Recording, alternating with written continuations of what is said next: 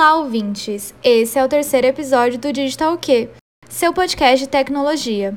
Hoje vamos conversar com Carolina Moreira, doutoranda em Ciência da Computação com foco em Educação pelo UFPR. E vamos falar sobre pensamento computacional. Bora pro show?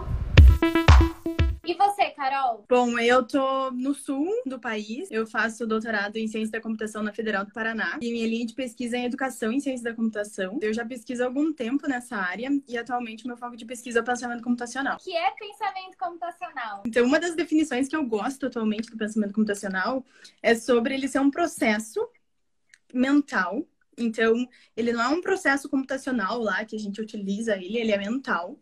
E ele é utilizado para resolver problemas. E não só resolver problemas, formular como resolver esses problemas. Então, eu pensar numa estratégia que seja executada de uma maneira mais inteligente para eu executar os problemas. Tá, mas o que, que isso tem a ver de computacional? Que eu sei que né, a grande dúvida. A única diferença é, é que a gente se baseia nos conceitos da computação.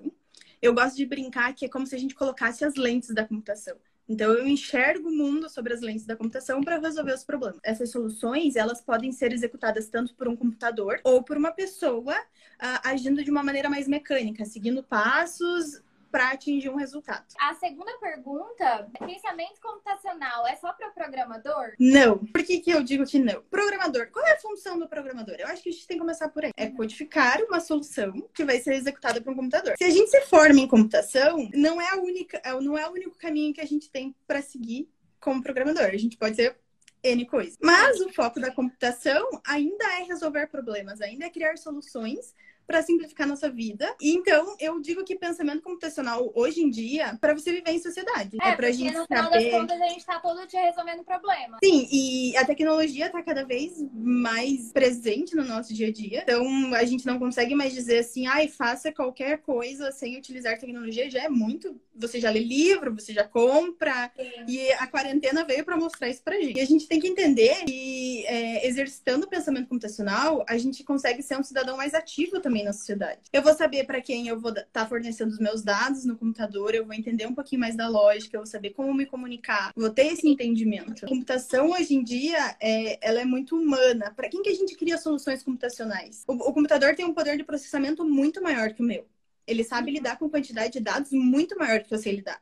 Então, ele que lida com esses dados e eu vou pegar todo esse meu conhecimento e vou utilizar em coisas intelectuais que o computador não consegue fazer. Então, eu expando o meu poder intelectual utilizando o computador. Que isso Sim. também é uma da, das, dos objetivos do pensamento computacional. Dar potência para a pessoa, né? Potencializar o cognitivo da pessoa. Technovation foi um, é um evento que acontece no, no mundo inteiro. Muito interessante como a gente pega isso para trazer para as meninas. Eu acho que tem muito a ver com pensamento computacional. A ideia é que elas pensem em problemas reais do cotidiano dela. Como é que você pode usar a computação para resolver esses problemas, né? A ideia é você criar aplicativos que sejam voltados para soluções de problemas do dia a dia dela. Nesse processo, elas são forçadas a pensar de uma maneira mais computacional, né, na mais racional, uhum. para ver como que elas vão resolver esses problemas. Falando um pouquinho do benefício, então, do pensamento computacional, eu acho que isso é muito relevante, porque, falando em educação de uma maneira mais geral, quando você tem um significado, por que eu estou propondo essa solução? E eu consigo ver a aplicação no mundo real, eu consigo trazer referências do meu mundo para aquele, aquele problema, eu consigo me sentir mais próximo, muito mais motivado, muito mais engajada para propor, propor uma solução. E ainda, na literatura, eu anotei aqui alguns benefícios que já, que já existem estudos que comprovam isso, que o pensamento computacional é utilizado, então, ultimamente, para você conseguir um bom emprego, de uma habilidade requerida no mercado de trabalho, para você compreender o mundo, como eu já comentei, sobre alfabetização digital, produtividade, então, daquilo que eu comentei, que a gente pode fazer tarefas mais intelectuais e não tão repetitivas. E uma delas também é a inclusão de minorias, e daí entra no caso das mulheres, né? Porque é, existe um artigo que ele fala sobre você ter uma ação por trás do pensamento computacional, e ele apresenta como as mulheres e, e pessoas que fazem parte da minoria precisam desse significado de pertencimento e significado de proximidade para você propor uma solução de um problema. Então não tem como eu propor se eu não vejo aplicabilidade ou se eu não estou próximo. E, e, pense quantas soluções foram criadas agora com essa pandemia, soluções tecnológicas foram criadas porque a gente não conseguia sair, a tecnologia conseguiu unir tudo isso. Desde vizinhos se ajudando, plataformas para unir pessoas que estão a fim de colaborar, pessoas que precisam de ajuda. Então isso é muito legal da tecnologia, da computação como meio. É, às vezes a gente não precisa de programar, por exemplo, para propor uma transformação digital. O WhatsApp, uhum, por exemplo, uhum. é uma ferramenta que está aí, está disponível é de graça, e as pessoas estão começando a usar, né? Quem já não usava, para conversar com os clientes e poder continuar vendendo. E é uma ferramenta uhum. tal que resolve um problema de uma maneira simples. Até porque, por exemplo, não adianta só você abrir um site e você achar que você vai começar a vender se você não tem cliente. É a gente pegar e aprender a utilizar todos esses recursos que já existem, né? Você tem algum joguinho assim que você acha que ajuda, algumas ferramentas que vocês estudam para desenvolver o pensamento computacional na educação? Existem iniciativas no Brasil que buscam é, desenvolver o pensamento computacional na educação básica, até um dos requisitos agora da BNCC, da Base Nacional Curricular, de ter o pensamento computacional nas Esse escolas. É muito legal. E também, é, de, dentro disso, eu listei algumas das possibilidades de como exercitar porque existem N recursos, tanto jogos computacionais, como atividades desplugadas. Até o Google tem uma iniciativa de pensamento computacional com alguns jogos que você pode utilizar. Tem um, um livro chamado Computação Desplugada, tem a versão dele em português, e ele tem vários jogos para exercitar o pensamento computacional e jogos para você utilizar é, de maneira desplugada mesmo, sem a utilização do computador, utilizando papel, caneta e às vezes você recorta ou materiais é, manuais.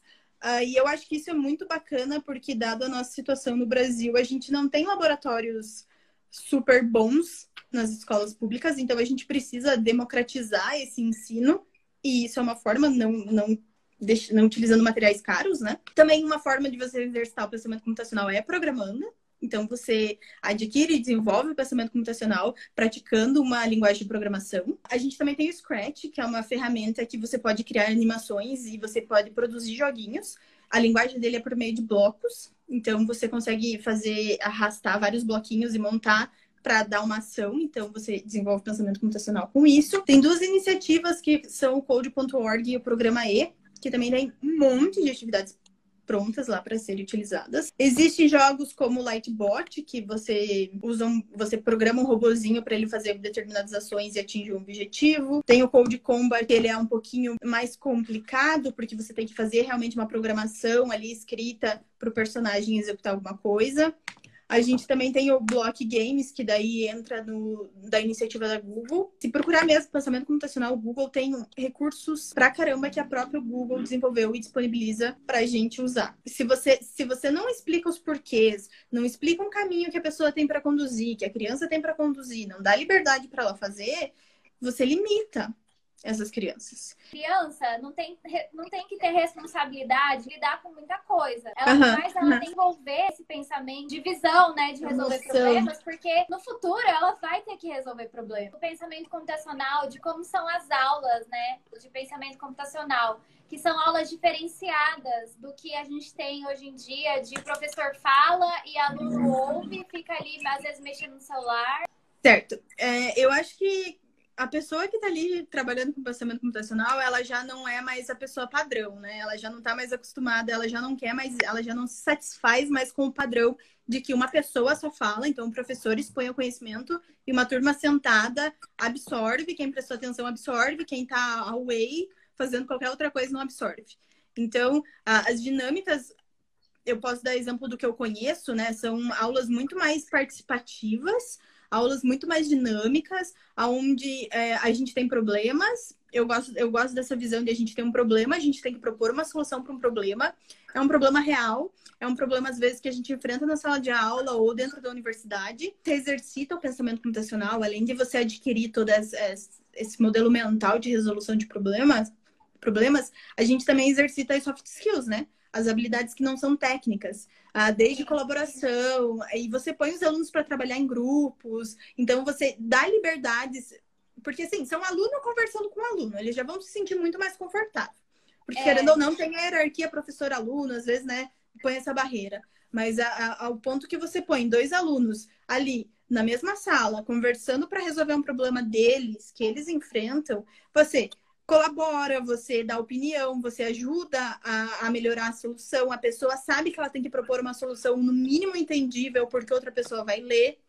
Então, você vai exercitando também habilidades que não são tão exercitadas dentro da universidade de uma maneira explícita, né? Você está na graduação ou no ensino fundamental, você um dia vai ser um profissional. E, e essas soft skills, Sim. elas têm que ser né, desenvolvidas, você queira ou não, porque é isso uhum. que vai uhum. te dar uma visibilidade, às vezes, melhor no seu trabalho. A gente tem que trazer é, todos os alunos, e alunos no mais sentido amplo da palavra, para o centro da aprendizagem mesmo. Então, é, falta, a gente falou tanto de pensar, mas falta a gente é, ter conhecimento de que todo o estudo, desde o ensino básico, não é só para passar na prova, é para viver. Então, é. é. cada vez mais o conhecimento está acesso, está livre. A gente consegue ter acesso ao conhecimento no YouTube. A gente tem acesso aqui no Instagram. A gente tem acesso na palma da mão. O que, que vai fazer? O que, que vai ser diferente de mim para você daqui uns dias?